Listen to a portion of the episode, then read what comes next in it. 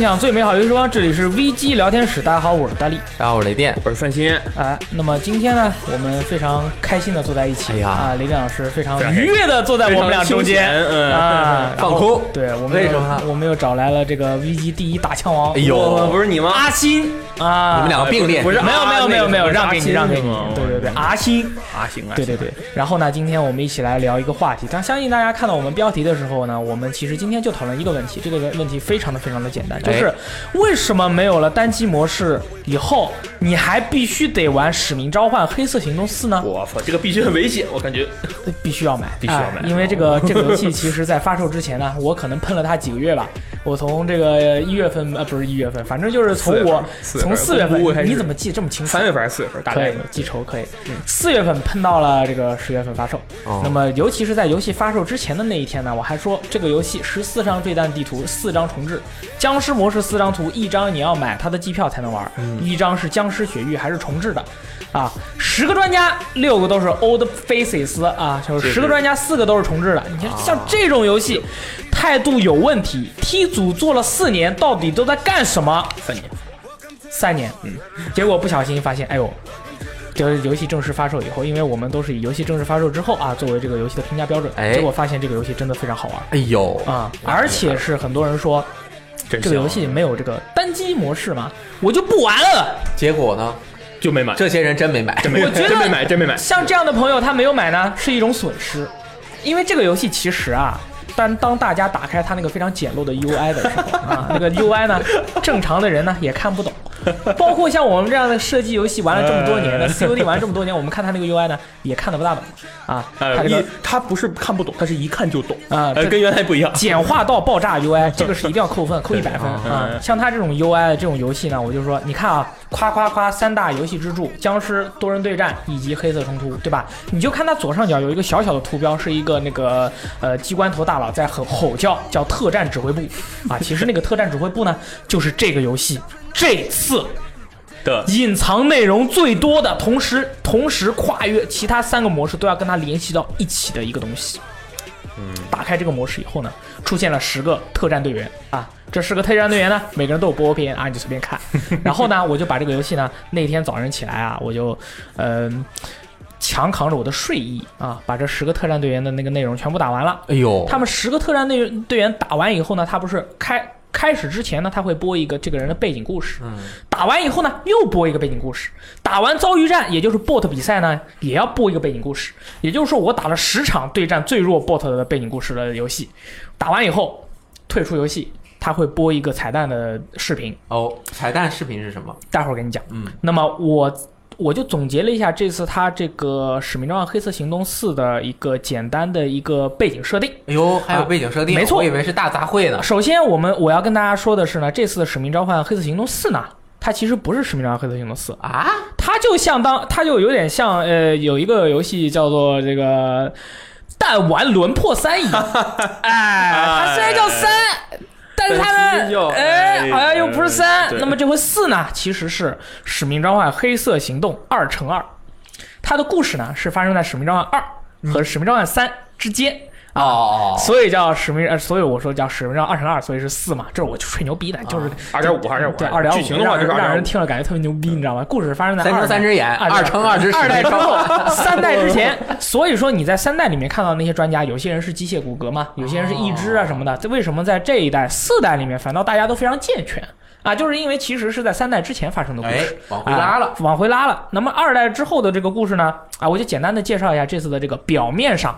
这个游戏的故事是什么样的？嗯。啊，是在这个黑色行动历史上呢，有一位猛男叫梅生，Mason，Mason 啊，梅生他呢有两个孙女，啊，这是这个这两个孙女，一个叫杰西卡梅森。啊，不是不是不是，这个有一个叫杰西卡啊，有一个叫 Samantha 啊啊，Samana 这什么呢？对 Samana，然后呢，有一次在开工的过程当中呢，啊，这个杰西卡死左了他们是战士是吧？啊，他是这个呃杰西卡是战士，杰西卡是一位战士嗯啊，他这个担当了这个在前线作战的这个任务，那么他就这个在战斗中呢就 KIA 了，对吧？就死 EKIA 哎是吧 EKIA 被 KIA 了死左了。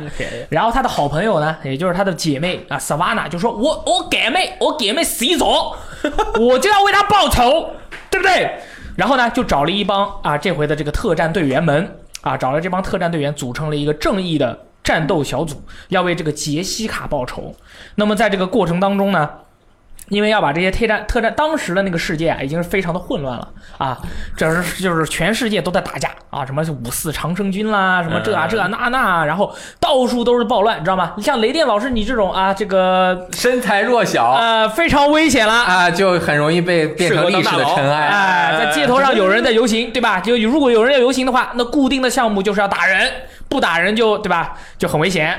那么这个时候呢，就是说这些特战队员啊，他们要有去从事一些作战的那个内容，他们对抗的是什么东西呢？啊，在游戏中没有直接的说对抗的是一个什么东西，我猜你又猜了。僵尸。你看你这个 是是是你这个是一个叫做 Red Cancer 的东西哦啊 Red Cancer，哎我完全没印象，你完全不知道我还没有打到那儿。红癌症。对，这个这我现在以下的都是这种不是确定的推论啊，因为嗯这回的游戏它不是一个线性描述的一个过程，就是说在这个世界上就出现了一个叫 Red Cancer 的东西，我们这个特战队员就要去搞这个东西。嗯那么如何去搞这个特 Red Cancer 呢？嗯，哎，我们这个杰西卡啊，不是杰西卡，Savannah 呢，他就是他是很有钱的，亿万富翁啊非常非常有钱，他就搞了一个这个模拟练习城市，叫黑色中都。哦，哦，Everybody get into 的啊，这个黑色冲突以及这个多人对战的这个模式中呢，去训练自己，不断的变强，哦，这样才能在与这个不知名的这个势力作战的过程中获得这个优势。就像 VR 咪神，对，所以说为什么大家在玩这个游戏过程中，尤其是在玩这些这个呃剧情的时候，你会看到以前的角色也经常在这个呃这个黑色冲突或者是多人对战中出现呢？就是因为他们其实是这些人把他这个整个人格啊，进行一个复制模拟了一下啊，模拟了一下，所以他们是年轻的一个状态，然后放到了这个整个的一个模拟机里面。所以说理论上来讲，这次大家玩的《黑色行动四》就是一个大型多人在线人格对战，变强变强再变强模拟城市，二乘二《黑色行动四》。三乘三，哎，没错。然后呢，在这个黑色行动的这个，然后我们再说回到哦。刚才啊、刚才就是所有的人的背景故事播完之后哦。啊，出现了一个梅生和以前啊一个出出现了伍兹和梅森对面、呃这个对话的一个场景。这两个应该都是模拟的人。啊，这是一个模拟的人，但是呢，那个梅森的那个状态很奇怪，他有点那种精神有点失常的那种感觉。但是伍兹来到这里以后，他就跟他说，呃，呃，你呀、要这个控制住自己的这个精神稳定性啊，你一直都是生活在盒子里的，你呢要要想办法啊，想办法去解决这个问题。然后呢，说完以后呢，他在这个后背后的这个板儿上啊写了一个东西，但是呢，大家的这个视角给的是给的是伍兹的视角，所以说你不知道他的板儿上写了什么东西。给是。他照着他的脸，照着他脸，然后呢，这个，然后他最后说了一句，要到黑色冲突里面去看看，啊，你就是说，意思就是说，think out of the box，要 get into the blackout，就是这种感觉，哦。但是他没有这么直说，所以说看完这个播片以后呢，其实我们最重要的是，你观察一下当时的这个 CG 的播片，你会发现啊，这个伍兹和梅森呢是在一个疗养院里面，背后两扇窗户呢是被那个木栅栏啊就是封住的，然后你可以看到远处的一片牧场。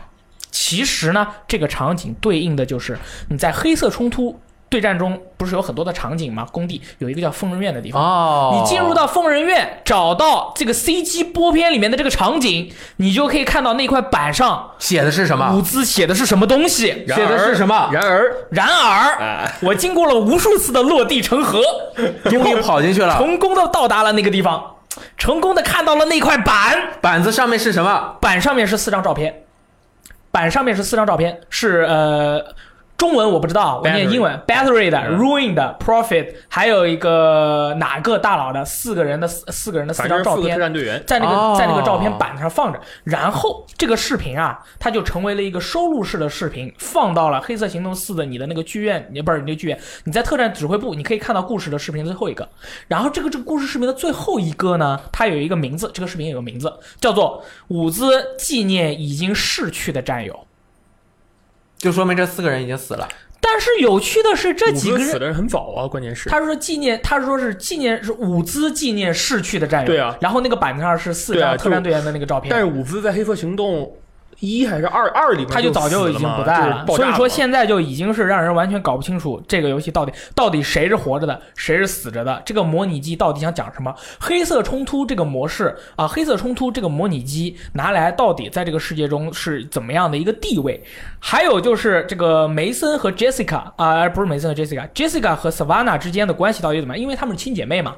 然后在这个正常的故事，我们再说回来，正常的故事里面，Jessica 不是因为各种各样的原因，她在作战目目的过程中死了吗？萨瓦纳要为他报仇，才把这个特战队员拿过来进行黑色冲突，来不断的变强，然后要去对抗什么东西。而在视频的最后一个啊，就是理论上的最后一个，你会看到杰西卡其实是活着的，嗯就是死了的没准是活着的，活着的没准是死了的就就变成了薛定谔的杰西卡，你知道吧 这？我没看，我一会儿去，看。而萨瓦纳更有意思了。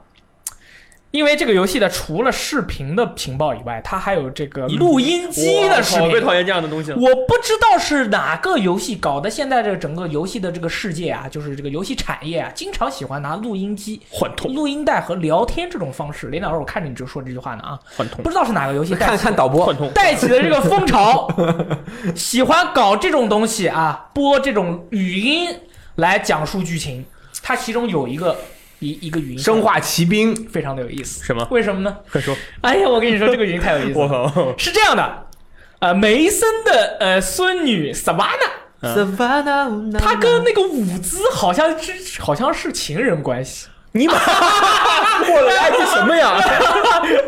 不是，梅芬死的比伍兹还要晚一点。没错。然然后他都他是是他爷爷了，相当于。然后二代的主角我记得是梅芬的儿子，对对对然后他的孙女儿和伍兹有情人关系。啊，对对。然后因为他们在聊天的过程中，那个伍兹就说了，我说哇，他说我就喜欢你这种小辣妹儿，哇，老妹儿，老劲儿了，就是那种感觉。哎，我觉得应该是他们在那个模拟模拟那个状态，有可能是在模拟对，你机里面。看游戏一开始每一次都模拟是他们俩。所以说这个游戏虚虚实实，你已经现在很难搞清了。但总之，它的单人的这个故事啊，还有很多很多的未解之谜需要大家去发掘。如果朋友你听了我们这期电台，你觉得 I don't care，我根本就不想知道，没有关系，没有关系啊，我会去找的。如果我找不到，那么下一期节目就没有了啊这一次这期节目就没有了。但是目前我就是把我呃挖掘到的情况告诉了大家。那么我基本上已经把它表面上的这个故事呃搞清楚了。那么现在我们目前知道的就是《黑色行动四》讲了一个什么故事呢？姐妹。啊，这个好像还是亲生孪生姐妹啊，这个这个反目成仇的故事。A C O D A C O D 是什么东西？奥德赛，Assassin's Creed，奥德赛。对，那么这个 这个就是它的这个，以通过这个背景啊，把整个游戏的多人对战、僵尸模式啊，僵尸模式没有拉进来僵尸模式，多人对战和黑色冲突，以一个比较符合逻辑性的方式去讲给了大家听。啊因为其实当呃，因为为什么要做黑色冲突和多人对战，就是当时的这个世界啊，已经非常之混乱了。你作为一个只有十个人的特战小队，你是不能通过实战的方式去训练你的部队的，因为你通过这种方式的话，减员的那个会非常的容易。你就是刚出去开开工，你可能就死左了啊，也是这么样一个情况。那么大概就是这样，那就是其实这次的《黑色行动四》真的还是继续在讲述梅森和伍兹之后的故事，可能就是人已经死左了，但是。他们的故事还在延续啊，这个就非常的令人啊，老美的编剧嘛都喜欢这样，尤其是哎，大家要放心，在这个 Treyarch 这个游戏制作组啊，他们内部有一个这个编剧团队 啊，这帮人呢 可脑洞很大可能是这个世界上难度脑度最大的、最闲的啊，这个花样也 花样也最多的人啊。他们不管是写这个单机剧情啊，你们想象，我给你们呃重新的去呃了解一下，嗯《使命召唤：黑色行动》的这个呃从战火世界可以开始说。讲述战火世界讲述故事的这种种方式，他这个我一直称他们讲述故事的方式，就是从战火世界、黑色行动一二三到现在，我一直称它为叫叫行为艺术，叫行为艺术。先锋，哎，他永远不通过直接的方式去把你这个故事给你讲清楚。我最讨厌这样的。对我也特别讨厌，但是我最近就已经上瘾了，我觉得太、哎太太兴奋了，太有意思了，埋在那个里嗯面太有意思。就是他《黑色行动一》啊，他就是讲了一个洗脑的故事，对吧？你看到的都不一定是你看到的。嗯黑色行动二》我玩的不是很明白，这个大概是个什么样的故事呃呢？黑客行动二我还没通过，我最后结局 就没有打算也也不是但是它是一个多结局的游戏，而且它是在讲一个人精神错乱之后会出现什么样的情况。对，我梅内德斯就是一个精神错乱的人，嗯因为他妹妹死了嘛，所以他这个游戏里整个的剧情就是非常乱的。黑色行动二也是一个不正常的讲故事的游戏，黑色行动三更不正常了。我们原来就说过了，就是主角在一开始就死了，后面的全是没有不存在的东西。也就是说，其实《黑色行动三》的故事格局特别小，一开始你就是一场梦死了，而且讲的整个故事全是讲你这个人脑内补完的一个故事，跟整个世界到底发生了什么一点关系都没有。而《黑色行动四》呢，这回也是同样的，通过这种行为艺术的方式，在吃鸡的世界里面，好像要去给玩家说一个什么东西。他在他的这个那个录音里面啊，有一条录音是呃一条梅森还是伍兹说的话，说了很多的呃数字十点八点什么，然后写了一句 ascension，就是封神，啊，就就是是升天，升天，哎它是 ascension 十点八点十八点什么 ascension 二十点什么什么，哦 一段一段这种东西，好像是一个度标那个地标，好像是一个时间，我靠，好说不定像是一个黑客冲突的经纬什么东西，啊好像是那个黑色冲突的地标。你现在没有人解开这个谜团，没有人解开这个彩蛋，不知道到底想讲什么东西。然后我跟是那个不能叫阿三了，对吧？嗯叫阿新。哎，我们刚才讨论了一下，说伍兹在那个板子上写的那个东西，可能我过去的时候，其实他真的有写东西，但是有两种可能，我们目前猜想就是说，我们就裸体过去看，什么都没有，就四张照片。所以说，我们觉得应该还有什么东西在那应。该写的东西呗上面。所以怎么去解锁呢？我们现在有两个方案，还没有实行，但是是我们的想法。首先，你使用梅森或者是伍兹的皮肤，你先解锁他们的挑战，然后你使用他的皮肤的这个人去过去看，你可能会看到不同的东西，或者看到你应该看到的东西。或者会不会要用那四个人，就是呃也有可能一起站在一个死挂的，四个人一起站在那里，我觉得有点困难。我操！就一个死挂的嘛。但但就是那个地方或者两。双排，一个人扮演伍兹，一个人扮演梅森，梅森站在这里，伍兹站在这里，然后那个人蹲在那那儿，梅森蹲在梅森要蹲在那里，哦，然后要打开麦，手掌哼哼哼哼，你去看。还有一种解锁方式是阿呃那个阿新想到的，你说呀？啊，就是我觉得，因为那个我玩那个黑风中突的时候，如果你被圈儿，你跑到圈外了，他会有人为你耳边呢喃，就哒哒哒哒哒哒哒在说话，一个小女孩在说话，然后屏幕上开始蹦数份儿，就是被黑风中黑风行动不经常爱蹦数份儿嘛。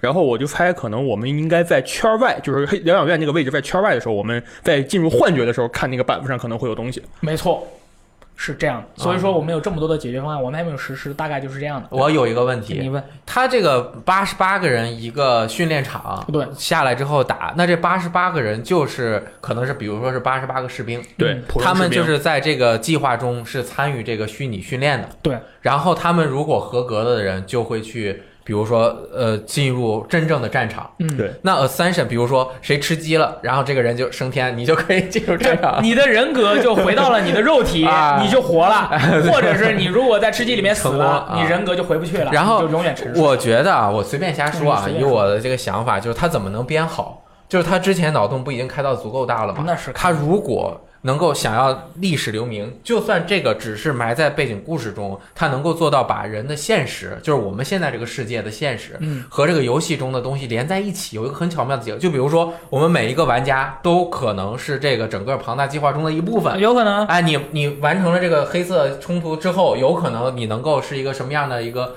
可能的故事和你未来的可能性？对，把这个和你现实中的人有一个小结合。我现在我现在感觉林老师说这感觉就是所有玩过黑风冲突的玩家必须都吃一份鸡，你不会解吃鸡你就锁彩蛋，完了。结果一个彩蛋，我这个游戏里面有个奖杯是要吃十四鸡，对。啊，你如果说不定你吃了十四鸡的那一瞬间，你得了这个奖杯的那一瞬间之后会播一个 CG，会播一个 CG，我靠，也不是不可能，因为 T 组这样的这个行为艺术没有少做，嗯，所以说，所以说我们要对我我我其实是我有些游戏制作组，我就他做完游戏，我觉得看 你这个游戏就这样了。但是 T 组的话，哪怕他真的不这么做，他都会引领你到那个方向去，你会想很多很多的东西。如果他真的能做成，就是所有人玩完了之后，比如说你成为了一个合格的战士怎么样？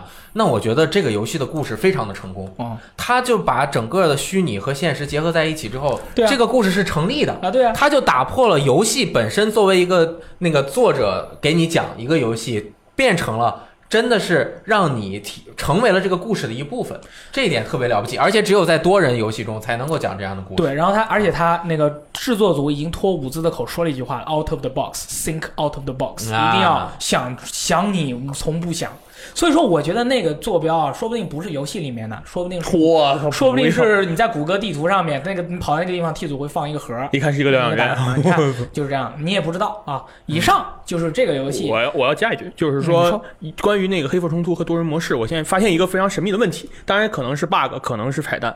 我被黑客冲突有一局就是跑到圈外了。然后在哦在奋力跑到圈内，圈外的时候我说了嘛，有耳边有声音，然后屏幕上有幻觉蹦出味儿。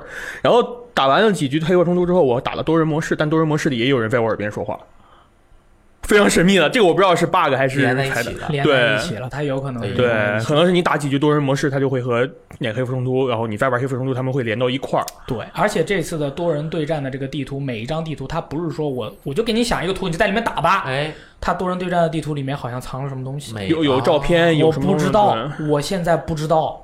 我只能说有这种可能性，那无有可能这些可能性都是有，所以我说它是行为艺术，嗯就是你需要玩家去开动足够的脑筋去寻找这些东西。如果你就是想享受游戏单纯的快乐，你就根本不想知道去寻找这些东西，完全没有任何问题没，问题，多人模式，因为这个游戏的多人模式很好玩。哎，它多人模式这次很多人在玩之前啊，然后就是看视频说这个游戏感觉没有变化，嗯，但是事实上我们玩之后感觉它的那个战术性比原来强了非常非常多，因为这一次的角色，你像上一次那个《黑风行动三》的专家专家人里面，可能只有一个一个人他那个。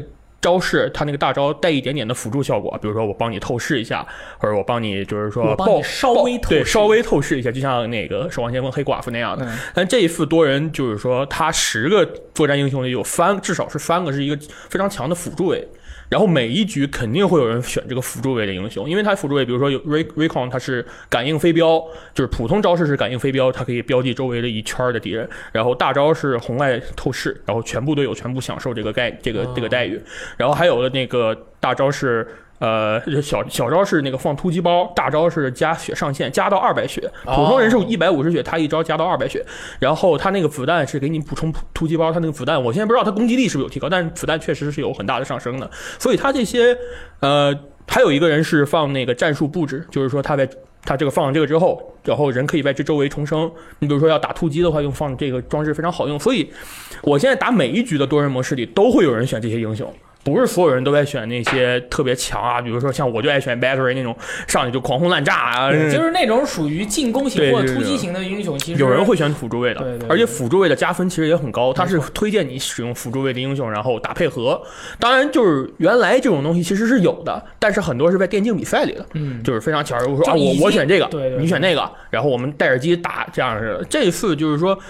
有很多人是自觉就会选这个角色的，对因为他确实这个战术性比原来要强很多。他除了没有推车，你像那个二战，他有推车，但二战没有专家这种东西。他除了没有推车以外，他跟守望先锋已经很像了。还有对，还有而且它这回主推的游戏模式是控制。对啊，两个点，你这个防守方要防守住两个点，攻攻方要在时间限制或者是死亡数内把这两个点攻陷。那么如果要攻陷或者防守这样的点，你的团队配合一定要到位，你的人员比如说要复活到点门口，那是最棒的。怎么样？就选那个对吧？长生军、猛呃，女长生军五副长生军对然后如果你想挡敌人，有一个大胡子，他的两个，一个小招是那个普通技能是放铁丝网，对，大招是放那个辐射钢板，辐射钢板，这样东这两个样东西放在一个地方辐射钢板还是辐射，它是提供它是辐射别人啊的，对你这两个东西放在一个位置，别人根本就过不来。啊，所以说这是打，比如说打 control 那个是最好的一个防卫标志。然后他这次主推也不主推 T T D M 主，其实、啊，对对，T D 你 M 要找找才你点那个多人模式进去，它是一个什么？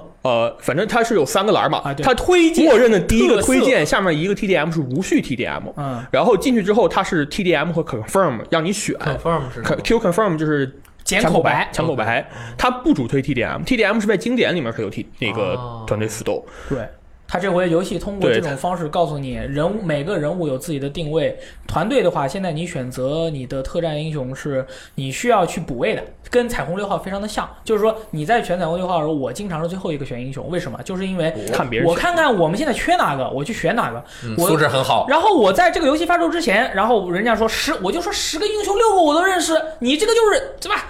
这这个这个收皮啦，搞什么东西 偷懒儿，啊，偷懒啊！然后游戏发售以后，我就每回我都最后一个选，我看你们缺哪个，我就选那个。啊就是有时候缺侦察，有时候全突缺突击。突击包是那样的，突击包是给你加子弹的，同时你杀人得的分多，加分这样容易多得那个连杀奖励。而且这一次连杀奖励讲道理，我觉得得起来比原来的几副要好，要稍微容易一点，因为这一次它的积分奖励的杀敌效果非常好，R C H R C X D 就是说，如果你碰不到拿那个二百二百血的那个人的话，一般一炮就死，一一炸就死。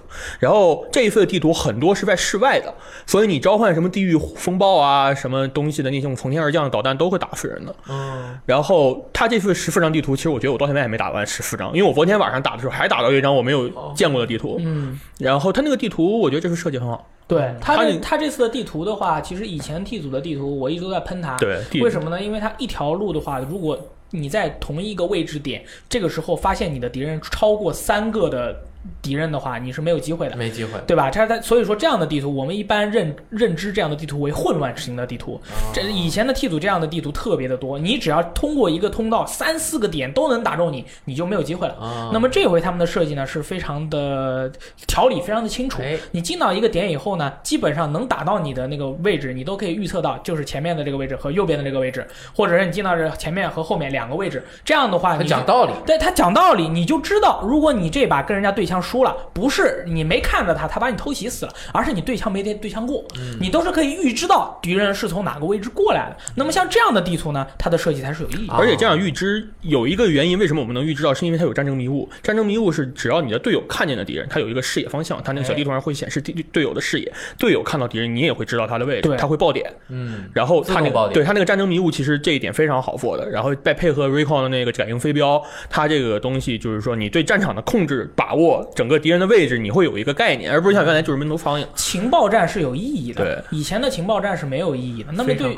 对，所以说这样的话，整个你玩起来的时候，你思考的东西就不是像以前一样，因为以前我们形容使命召唤的这个，尤其是呃有那个苍蝇飞和跳跳乐这 这种类型的使命召唤型的类型嘛，我们都会说是呃你玩战地的话是 就玩完了，啊你玩使命召唤就啊，就是你要疯狂奔跑，而且就是说，像那种混乱型的地图啊，什么样的武器它占有优势？因为你不有那是不可预测式的对敌，所以说微冲啊，抬枪快，射速快，这样的话不可预测式的地图，微冲的这个优势特别大。那么像现在这样的一个地图设计的话，所有的武器都有它的发挥空间了。哦，因为你知道，哎，今天我遇到这张图，我要跟他长距离对战，对。那这个这我要进入这个场景，我要跟他中距离对战。这个时候，你对于武器的把握和你对于武器的选择，你就是选择的有意义的，哎而不像以前一样，你不管什么图，你就一把微冲从头射到尾，反正是亲儿子也无所谓。啊，但是现在微冲其实还是很啊。强，微冲还是很强。但是它有些图是比较适合长距离，所以我经常会选择那种连喷，就是连连狙，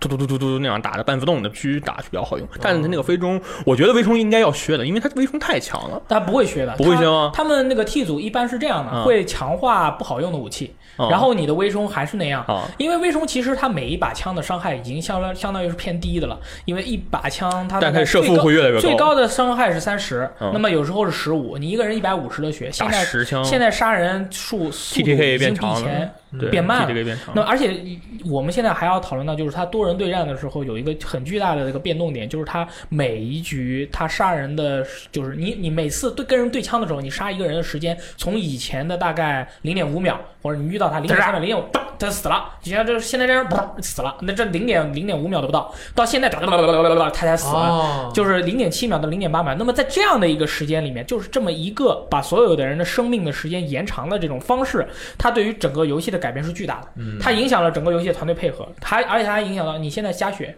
这个加血的话加血这个东西很加血这个东西已经变成了一种战术了，哎就什么时候加，怎么加，你对面对面的那个人是不是要过来找你？这个时候你加还是不加？还有你 CD 的时候你应该去做什么？哦整体的一个扎自己药的这种东西，就是扎，就是光是仅仅是个扎药这么简单的一个行为也产生变化。我以前遇到，就是我在对战的时候，我经常遇到有人就是说我没把他打死，他就跑了嘛。我这个时候我要选择追还是不追？因为在以前的修地里面，我追过去他肯定没有多少血了。嗯但是如果他我追过去的时候，他又是个满血，那我就智障了。这个时候我是选择加血，给自己加血，还是追过去？这个就还是扔手雷，还是扔手雷，哎就变成了很多种选择。哦这样的话，你就变得更加的聪慧了啊，比以前玩 COD 的时候变得聪明了那么一点。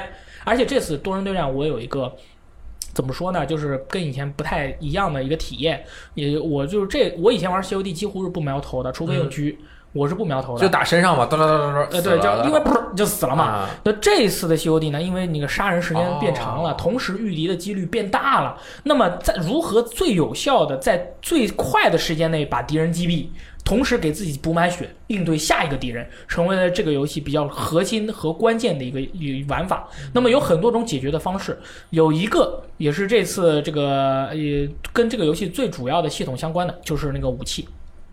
我每次都会选择加爆头伤害的武器，哦同时我在每次射击的时候会有意识的去想办法爆敌人的头，因为这样的话杀敌最快，不然的话一定会让自己陷入大危机之中。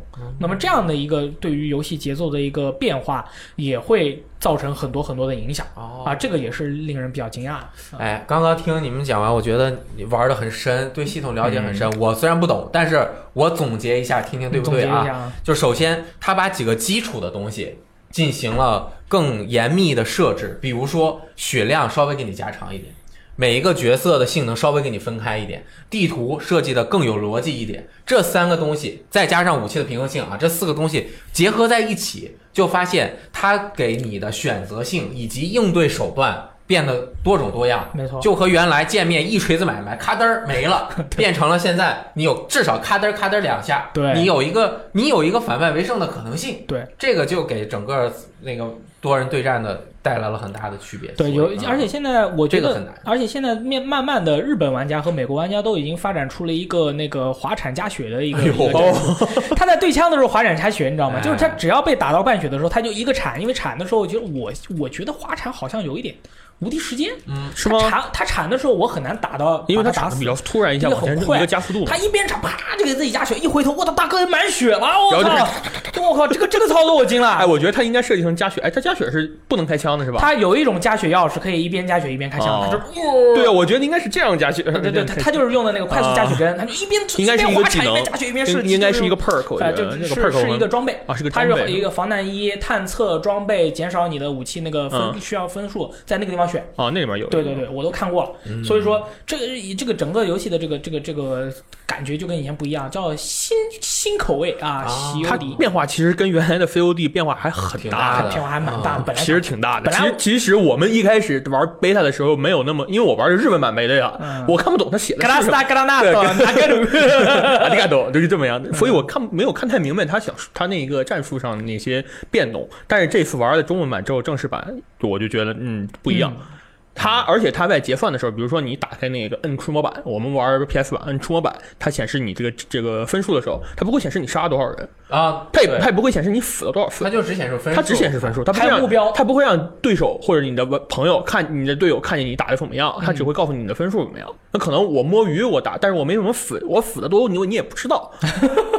你最后自己的 KD 只有在自己结算的时候才能知道，你打比赛的时候你也不知道你的 KD 是多少。对，就不要太专注于这，种不让你专注于这种东西。因为因为不同的模式目标不同嘛。对对对，因为在 COD 的世界里面，它就是这回主推的是控制模式啊和这个占领模式，它跟以前的 TD 不一样，所以说它还有一点就是说，呃，鼓励这个不要蹲坑啊，啊，你不蹲你蹲坑的话就没有多少分，你几乎就没有什么得分的机会。挺好。所以说这回这这些这种改变，真的是让这个游戏的多人对战它是焕发了新生，让跟以前不一样我感觉就像一个集大成的微创新，啊！对，它在各个地方微创新，但是又集成了之后，让你感觉反而是完全焕然一新的感觉。想明白了。原来的 COD 确实是每一代的区别真的不大啊对对对二战啊、无尽战争啊、黑破行动翻啊都没什么区别对，。这次而且这回是真的没有那个苍蝇跳和那个假肢，以后我真的很舒服。苍蝇跳就是在空中可以滋儿啊对我的我我突然想起原来是不是那个高级战争你是见人先滑先喷，对对哇，不是见人先往侧移，然后然后开始开始打。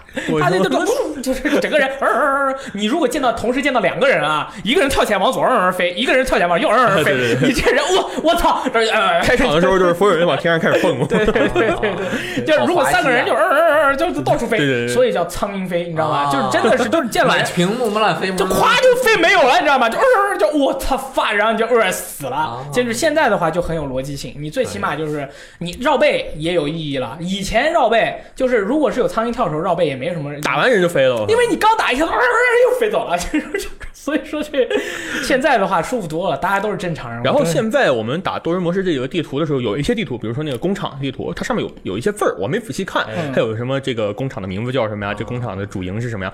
我觉得这上面会有彩蛋，会有剧情上面那种，他肯肯定替补会搞事儿。你要去看。对，这就是多人模式，差不多其实就是这样，挺好。多人模式我觉得真的是特别好。为什么连杀奖励我们没怎么讲呢？因为呃，我它没有变化我都没怎么出。不是 积分奖励，我看了跟前作跟番代没有特别大的区别。它这没有变化就没有变化 OK 呗因为它没有问题如果想要有什么变化，你不能把 UAV 弄没了吧还得还得想想，还得想想。对，嗯，我有一个问题，嗯那这一座的延迟怎么样？我操！哇，你这个问题非常非常。阿三说，这个很重要。我用联机宝，哎，我。先这么说啊，我用的是普通网，哎然后我当天测试这不是测试，那个十二点刚开的时候，网非常流畅。啊，我用我们宿舍一个都没下完。呃，我不知道 啊，非常非常非常流畅，就是你打人就是秒伤害那种的，被我没有延迟什么。但是他用联机宝，我用的普通网，打了一个小时，突然有一下什么都连不上了。哎，谁连不上？我他当然是他了，难道是我吗对，吗？他是联机宝，我什么都连不上了，什然后再过了一个小时又好了，哦，哎，就很神秘。但是你只要进入了游戏，对对枪对枪对枪的时候，对你只要开能打能开始游戏了，就一点问题都没有。对。哦，啊，这个这个对枪啊什么的舒服的不得了，你知道吗？你他这个枪声也是，那天雷电老师也是，雷电老师看到黑的呃玩喜欧弟就一点他爽到，就是开枪时候打到人身上会发出拍屁股的声音，啊对对噗噗噗啪，对对对对然后雷电老师打头是哦打头是佩西瓜，啊，对对，打他，然后尤其是你爆别人菊花的时候，噗噗噗噗我噗，然后他那个上面那个标志，噗噗噗噗噗是 然后你就开始开始蹦标志对然后你就感觉我靠，我屌的不行，你知道吗？以前的话就爆爆啊爆啊，而而而且而且这次的那个怎么说太血腥了，啊这，哇你 battery 一个榴弹过去，整个人没了，那边人没了，就看地下上全是胳膊和腿，哇，还有脑袋，不过他还好，他妈脑袋去，呃，脑袋脑袋还留着这，原来的那个战火世界，你打那个日本兵的时候是肚子以下啊，对他这个游戏是，他对于这个东西他是有一个选择的啊，你可以把血腥模式去掉也可以把血腥模式我。觉得很多主播直播的时候会把那个去掉，因为肯定会有小孩子看啊，对，小朋友看了肯定要吐的呀对。你像鸡翅这样的，看到，呃 I'm I love Nintendo, I puke，呃就是这样的，就是哎，然后再讲讲冲黑客冲突，其实我觉得黑客冲突这个东西啊，没什么特别可以夸的，没什么好说的。这个模式它是一个很很正常、很典型、很稳的一个 Everywhere 一个战术竞技。哎，我们应该叫战术竞技啊，战术竞技战术竞技。勇者行动哎，勇者行动。，How to be a 勇者。就是他怎么说？他加了一些东西，然后比如说直升机，比如说一些什么哦奇怪的在天空中飞但是这个东西有人跟我说，其他的好像某些游戏当然有的，也有，当然有对那个吃鸡那个吃那个战术竞技模式里也有这些设定。哎可能说它最大的一个变化，它加了那个 buff。就比如说什么我啊什么跑得快啊，蹲着跑快啊，跑的没有速度啊，没没有声音啊，有人偷看我有声儿啊。哎，对对对，其实这个东西我觉得还好，但是有有确实有很有用，因为我们昨我前天晚上跟几个朋友在打游戏的打那个黑风突的时候，我蹲我们蹲在一个别墅区，嗯，然后那最后是天命圈啊，跑到那圈儿跑到那里，然后我就开了透视，我开的那个就是可以透视到各种载具那个透视，就看到好几个车往我们这儿开，啊就你就知道啊有人来了，对，要不然你不知道，哦所以它那个 buff 这个东西其实对这个游戏还是很有帮助。它那个 buff 其实是很巧妙的，它不会直接给你显示，比如说你能直接看到人，这这不 buff 不会，但是你可以通过你自己的聪明才智，比如说你可以看到车，你车在动，你肯定有人。对还有一种是你可以透墙看到地上可以捡的东西，对然后你看你周围的东西，如果哦哎不见了。对，那你就知道那个地方被人捡了、嗯啊！你也可以通过这种方式去判断，它不是直接告诉你的。这样的话，你会觉得哎自己还蛮聪明的。哎对，然后他这个僵尸，再讲讲他那个僵尸，我觉得跟好像这一次正式版的僵尸没有那么重要了。我觉得冲突中的僵尸，对《黑色冲突》中僵尸没有那么重要，因为我觉得 beta 里面所有人都往僵尸那跑，因为没见过嘛，都往僵尸。啊正式版里没人往僵尸那跑了，一两个，看到僵尸都跑我老死，我被我老死就是为了看彩蛋。啊！对，你那是为了跑僵尸有一两个有一两个我说是真正的拦住了僵尸，我们那天是不得已才去呢。对，然后发现打了半天什么都没掉。他那边奖励变差了，对应该是调过，奖励变菜了。哦，哎，解释一下，第一个就是它这个 perk 这次是在地图上捡的，对。这个特性你捡了之后，你可以用，它是次数消耗品，用了就没了，所以你每次捡到可能都不一样。不是说你进进游戏之前你先设定一个职业。第二个就是僵僵尸，它是在一个地方哦会出现，你把好像很多僵尸打了之后，它会出现抽奖箱，对，它能够得到一些额外的武器。它是那个把所有的僵尸都打了以后，抽奖箱解锁，你就可以开。哎，对啊，它的抽奖箱是黑色冲突之前，黑色行动以前的抽奖箱是反曼上那个带那个小熊的那个抽奖箱对箱。，这个很奇怪。对，它不是黑色行动四的抽奖箱，因为在这个僵尸的这个宇宙里面，哎它是正好说到僵尸模式，它现在启用了两条宇宙线。以前的、呃 T 组的僵尸模式的宇宙线叫做以太故事线，那么最近这一次的新作里面三张图嘛，两张是呃一张是以太故事线的，两张是那个叫新的故事线，叫做混沌故事线。啊，这两个故事线之间有没有就是直接的相交关系，我是不确定的，应该是没有。嗯，对吧？那么 a n a 那个是以太故事线的，对所以说那个不知道为什么在黑色冲突里面用的是以前的那个而且而且我说嘛，在圈外你听到小女孩声音是萨曼莎的声音，就是对，啪嚓啪嚓啪嚓，那个声音就特别瘆。就小姑娘在旁边对呵呵笑啊，然后很瘆人。然后还有对，确实有哼哼笑的时候，就很吓人那个东西。你觉得僵尸模式这次怎么样？我觉得僵尸模式的话，我呃以下说的话全部都是来自于奈特罗德大佬。哎，转述一下，的这个评价啊，他首先呢，这次的僵尸模式呢，在他们本来意料的是僵尸模式它的难度是会降低的，哎，因为是为了去让更多的玩家去体会到这次僵尸模式快乐。然而事与愿违，哎所有人都没有想到，very funny，就是这回的僵尸模式难度比以前高，难的一，但是他为了降低难度，哎，他加了一些东西，他加了个东西。那到底是拿了还是捡就来了？是正常，你要按照正常的原来的那个正常，比如说他选一个正常，我叫正常战役打，它是原来的难度。哦，对，它有一个专门的简你可以单模式选，。你可以选那个简单难度，哦 对。但是你要大大家是猛男来的，当然要选择普通难度了。，OK，那普通难度它为什么难度提高了呢？以前打僵尸一枪得十分儿，现在呢是你通过你对于这个僵尸造成的伤害的百分比来给分儿。哦，所以说一只僵尸最多得一百五十分儿。所以他他现在在调整这个僵尸，因为以前的话就是说啪啪打两枪，刀把他砍死的话，你是两枪二十分，刀砍死的话一百五，这就一百七。哦，然后你这个打的越多，然后最后再爆头打死的话，会有额外的分。现在的话就不行了，它游戏一直在调整它这个难度的难度的这个东西。对，然后以前的那个什么呃喝这个饮料加这个 perk 呀，神像加 perk 呀什么的，这个都跟以前一样，没有太大的变化。它这次最大的变化就是加了个新的那个故事线，哦这个这个故事线是讲的非常有意思，我还查了一下。那你还查啊，是吗？是太好了，可以这个是新的四人组啊，新的四人组是一个神偷四人组啊，Four People Very Like 偷东西。然后呢 是说啊，人类在和恶魔进行交战，你知道吗？以前是人类跟外星人打仗，这回这个新的这个混沌故事线呢是人类跟恶魔在进行交战。然后这个不不知道是在上古时期还是在哪里呢？有一个神器啊，叫做这个哨兵神器。这个哨兵神器非常的厉害，如果使用这个哨兵神器呢，如果有免疫的人被个哨兵神器震照到，那就没有事。比如说我们这次的神偷四小强，那么如果是普通人被照到呢，就会变成公 C 啊，就这么简单。然后这个这四个小强呢，就要想办法去去去环游世界，去寻找这些神器，去解决问题。哦。那么目前呢，就是这么样的一个故事。然后游戏中有两张地图，一个是九，就是 I X 嗯。九、哦，那个是地图，对。对，那个九号的那个地图，以及那个绝望之旅。呃绝望之旅，也就是铁达尼号，嗯。啊，这两张地图是，对对对对对，因为是其实以前在民俗这个界有一个传说，哎呦啊，就是说我想听。铁达尼号为什么当年沉没呢？因为他没做法事吗？啊，不是哦啊，老外也不太会哦啊，他也没有驱魔啊。当年为什么铁达尼号沉没呢？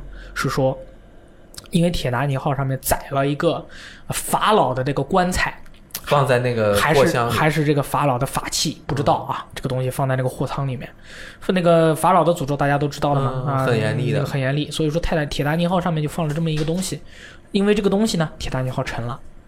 所以说这次的这个混沌故事线呢，也是这四几个人跑到这个船上面去偷这个神器，结果失败了啊，还被别人发现了，这个神器就当场就启动了，一下子铁达尼号在撞冰山的同时，哦你知道为什么会撞冰山吗？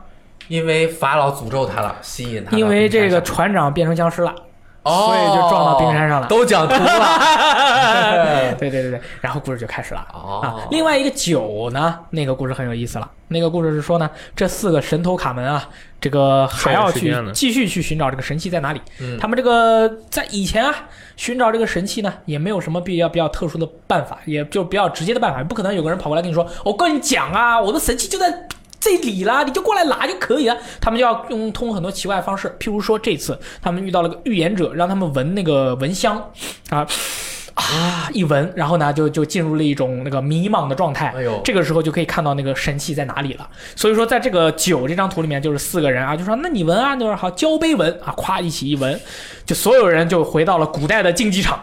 找到了那个神器，看到那个神器被敲碎了，然后就哎，这为什么这个东西在上古时期的古代会有这么多东西？而且为什么会有这么多人蒙着面？而且会有角斗士啊，这个决斗士这些东西，在这个在这个竞技场里面，这这是在历史上人类历史上的哪一个时期？为什么呢？这个竞技场很有意思，嗯这个竞技场有四个角。有一个角是埃及神，一个角是希腊神，一个角是什么？北欧神北欧神，还有一个角是什么神？我不记不清楚了。哦，这个好像是什么印度还是什啊，么对对地方对对对对，他是他是在这么一个斗兽场里面呢，全世界所有的神都在这里了，为什么会这样？那就不知道是在干嘛。祭神啊！哦，然后又啊然后又有这种神奇的碎片，就是所有的文化都在这里聚集了，那就就不知道了，到底这里发生了什么，为什么会这样？这一切的一切都需要我们慢慢在里面再找你。在游戏这个彩蛋不断的解锁，你才知道这个将来会发生什么。还有一张图是那个监狱岛，对，监狱岛以前其实它这个是个重置的图，是这个《使命召唤：黑色行动二》嗯啊、那个 Mob of the Dead 就是死亡黑帮啊、哦死亡僵尸黑帮啊，那这么一张图。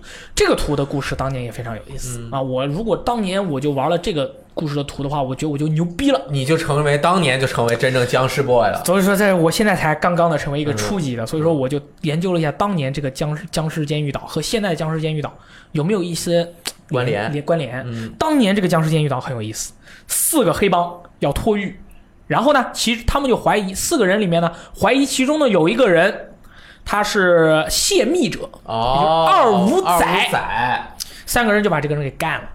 干了以后呢，当即就事发了，三个人就被送以了这个电刑，坐在这个电椅上，啊啊啊啊啊然后呢，四个人就是在坐在电椅上的一瞬间，四个人咵一下来到了哦。另一个世界的这个僵尸这个僵尸这个监狱岛里面，他们就又回到了监狱，监狱里面全是僵尸，哦。然后他们就说，哦，那么多僵尸，那我们要把僵尸都杀完，然后去造一个飞机，我们就可以逃逃这里。然后呢，他们造了飞机，然后飞造了这个飞机飞出去了，飞出去以后撞到了金门大桥上，然后撞到金门大桥一瞬间，四个人死了，不是又回到了僵尸监狱岛，哦，就这么如此不停的反复了无数次，然后几个人就说，几个老哥就说，不对呀、我们好像一直在不断的重复重复啊，这个到底是怎么回事呢？这个有一个说法，哎，是这样，就是你是有罪的人，你在这里不断的重复你过去的罪行，直到你醒悟，哦，然后几个人就醒悟了，然后他们就回到电影上面接受自己的死亡。他们就想到了自己当年三个人犯下了不可饶恕的罪行，杀了一个人。哦，那我我们这次呢，该怎么办呢？这个时候就变成玩家就是三四四僵尸模式，四个人合作嘛，嗯，突然变成了其中一个玩家变得满甲猛男，哦，其另外三个玩家变成了那个普通人，三对一了。哦，僵尸模式合作模式突然变成了三对一 PVP 了。这个是要在游戏中达到一定的条件。对对对对对对，然后就是，而且还还有僵尸啊，啊又有那些大 boss 啊什么的。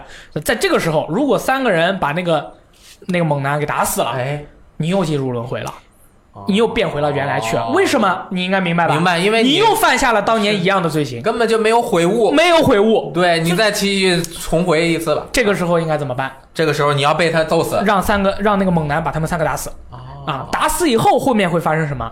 回到现代，那个就是三个人坐在电椅上面就是说接受死亡。他们这个轮回就打破了，打破的一瞬间，这个空间就好像出现了一些事情，后面的没有人知道了，还没有人知道，就就没有人知道会怎么样了。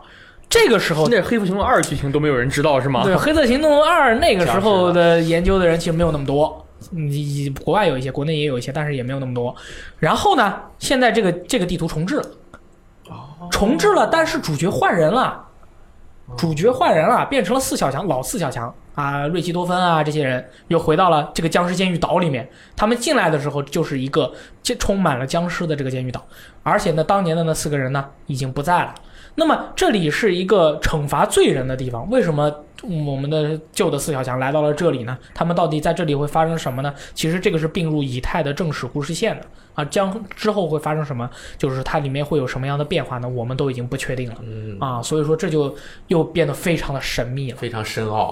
就是我当时看完了这个故事以后，觉得哇哦，Amazing 那 Disney 那黑色行动二那个到现在没有知道是吗？啊，就就就我反正不是很清楚啊，就是知道的大佬但是肯定有。人已经就是说一个人把那三个人干死因为那个是属于那个僵尸，就 T 组僵尸故事线外的故事，啊，单独就是跟独立故事四小强没有关系独立的故事。就是他们自己的那个故事，有点像《黑色行动三》里面第一个啊那个 Shadow 的那个故事，就是几个人各有各的罪，然后把你们带到了这里，想怎么怎么样。就是说你有罪，不要做坏事。这也同时，这个《僵尸监狱岛》这张图告诉了人家一个道理：很有很有学习的感觉。你要做好事，对，你不可以去做为非作歹。你如果为非作歹，是要下地狱，不断的重复你的死亡的。哦就是这么一个故事，哎，所以说这次的那又是什么呢？为什么我们来到了这里一个惩罚罪人的地方呢？四小强他们并没有干什么坏事啊，想怎么样呢？他们将何去何从呢？哎，就要继续打哇，有点想玩，我们继续吧，我们等等到晚上。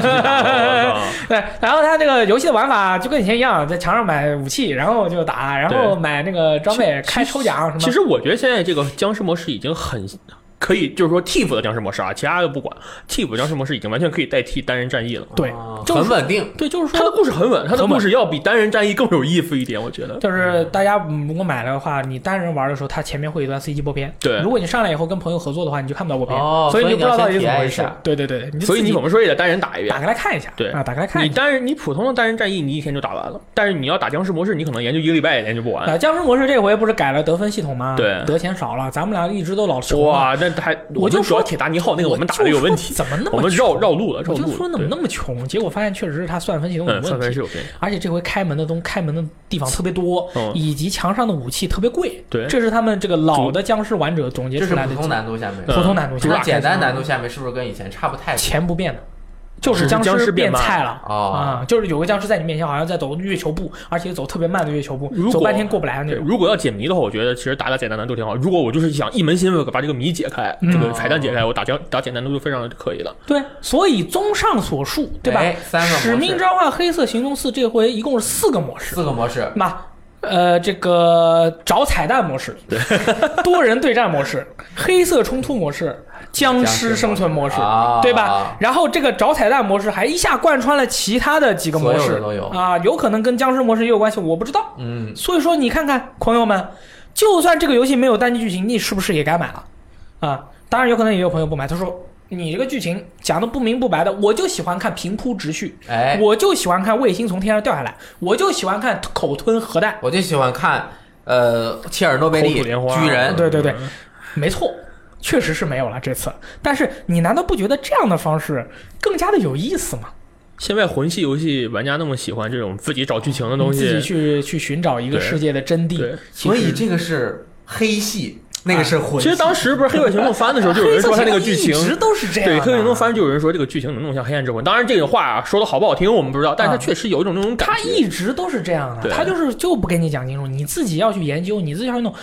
那么你不愿意去研究也没有关系，你可以玩起来也很好而。且有人其实其实也有人说，他买了《黑客行动》，不，他买《使命召唤》，他买《战地》只是为了打剧情，打一遍剧情就封盘，啊，是绝对不打多人。是的那游戏完全不适合你，没有办法。那这游戏完全这样的话是这样的，因为其实我们还是要说一句老实话，就是这个游戏的多人对战，它的节奏依然很快，门槛还是很高它的门槛依然很高，你被射爆的情况会这个更加严重你你可能百分之九十的时间都在被别人射爆，然后你可能百分之十的时间这个可以稍微的这个瑟瑟发抖一下。那么这个游戏的难度真的是非常的高啊，不管是僵尸僵尸难度非常的高，多人的对战难度更高。所以说你可能如果如果网又不好，你可能体验这个游戏啊，体会不到它的乐趣。那肯定是因为多人嘛。哎，但是可以玩黑色冲突啊。没，黑色冲突正好。可以偷袭但别人啊但我现在对这个游戏唯一不满的一点它那个 BOT 不能打黑色冲突。哦，你还想打八十八人的 BOT 呀？对，就是为了找东西嘛。比如说，我就想去疗养院找东西，这个是我不想有人打扰我。这个是新加，就是你在多人模式对战里面，你可以选几个 AI 打，然后去体验。这个其实一直都有，但这啊次僵尸模式也有 AI，原来僵尸模式是没有 AI 的。哦，僵尸模式 AI 就是三个人陪你打。对对哦三个人三个人抢你钱，这个卵啊！他 门也不开，武器也不买，还抢钱，那就是增加你的难度嘛跳。起来踢他！我跟你讲，真正僵尸大佬都要一个人打，一个人带三个 AI 接彩蛋，你怕不怕？哎黑色冲突模式有个这个有一个诀窍，就是你在墙后面站着的时候，使用那个做动作，呃对对对你可以变成第三人称对，看那个墙后面。替补说了要改这个问题哦，我知道，替补说现在还能用。还能用是吗？开始跳舞，然后看你就可以看，哎，对对对，哎，对对对对，哎哎，对对对对，哎，是不是？因为你第一人称你看不到墙后面，哦你一跳舞变成第三人称你就能看到。哦，哎，我觉得大逃杀加那个 bot 也挺好玩的呀，就相当于一个轻版过关游戏啊。对啊，你的目标就是把剩下的八十七个 AI 全打死。对啊，黑那个奥德赛，复刻型的奥德赛就有一个支线任务，啊是你们被一群你被一个人一百个人被流放到一个岛上，然后杀哦到要任务是杀掉一百个 NPC 刺客信条奥德赛啊，他有一个任务是这样的，特别黑，我厉害厉害！不买的五十百分之五十 off，可以可以可以，？怎么样怎么样？可以。好啊，啊，那么以上就是我们这个用过一个小时的时间，嗯给大家解答了一下为什么《使命召唤：黑色行动四》它没有单机剧情，但你一定要买这一座的原因啊。当然，这个大家等打折买或者怎么样，想怎么买怎么买，对吧？我也管不着，我只是把我们所见所看所闻告诉大家，跟大家分享一下。那么将来《黑色行动四》它会走向呃将会何去何从呢？那么它的彩蛋将会如何呢？说不定我们没有没有人能找得到，或者我们找到了一个惊天大秘密啊，也是不一定的请。听下一期《走进科学》。对 走进黑 走进黑色中对对对，嗯那么我们下一期关于《黑色行动四》的这个薛定谔的《黑色行动四》节目呢，我也不确定有没有，现在，是得看它的发对，展得。看他这个表现怎么样啊。他他有可能表现的不好，那我可能就就继续喷他对塞又拉拉，对吧？哦，对他现在那个商城没开，嗯，氪金很简洁，氪金的那个内容没有，我就很难受。因现在只有一个，因为以前你打这个使命召唤啊，你打了你可以得钥匙，你打一局你得个两把钥匙，然后呢你得够了以后你可以开枪。我现在打了一一一五十局一百局，那我这是打的是废的呀，没有用呀。可能他到时候上链一开给你结算一下，不可能，你想多了。哎，这这位朋友，这想多了。所以说呢，那我觉得我现在都白打。那么我现在如果白打，我不等他对你的上车上去人生你不能就只有一个目标开箱啊！你的人生雷电老师多一，点。你记不记得我打游戏我有两个爱好？第一个大屁股日晒，啊，对黑妞第，二个就是开箱子，但不能开箱，就像要了你的命一样。而且就是不氪金的开箱子，就是我一定就他妈不氪，你知道吗？我就是玩的就是不氪开箱我，就是玩不氪开箱，我时间特别多。真真的太棒了。别忘了还有一千一百点，一千一百点，所以我现在特别不爽，他不开这个商城嗯嗯。哎，我觉得我是不是被腐化了？呃，该氪了，该氪了。不氪不氪，哎，那个僵尸包，我觉得你应该保持住，他没有这个商城，我觉得很难受。哎，你就感觉像占了别人便宜是吧？不花钱还要开人家箱子，他可以做活动啊，什么晚上万圣节也要来了嘛，对不对？然后什么什么大各种爽先锋啊什么什么那个什么每个不同的节日都可以做不同的运营活动啊。我想起来一个游戏，你花钱开箱了，没有，而且是一个很你人生中非常重要的游戏，铁而且是给先你做是吧？还先你过呀？因为他买了豪华版，豪华版只有一个特性，就是你后面一个月每天上线就可以开箱子，然 后他后来打多人他。后来给了我大概二三十个箱子，因为我后面都没有上，我都都没有开过。我帮你开，我帮你开几。十个箱子放在那里等着我。你就玩几天是吗？对对对，没有玩几天，不要乱说话，我玩了一两个礼拜吧。呃，十四个天啊，也是几天。好的，以上就是这个《使命召唤：黑色行动四》的这个内容。总体来说，你们两个是非常满意的。啊，满意的不得了我跟你说但是这个游戏不能给分，给不了分。而且我评测我现在还不给分啊，这怎么给分啊？就是你喜欢玩多人模式的，你就买爆满分。而且你现在没有把东西全部解开，哦所以我现在也我我现在也很为难，我到底该怎么给分？我现在不知道不。知道，对那你跟六爷商量一下，对吧？你就玩的菜，你给个三分，因为你体会不到乐，趣，其实你这个，你比如说我特别菜，我比我缺点，游戏体验极其不好。那那我这给游这个游戏我只能打一分。那就是对啊，就是这个东西，那我我打的好，我优点游戏体验极其良好。对啊，就是你我这 僵尸模式每次打一轮，对战每次倒数第一，嗯啊，吃鸡每次八十七名，没事儿，你俄罗斯方块世界第一。我靠，Tricky Tower 好！好，这期节目到此结束，谢拜谢大家，拜拜.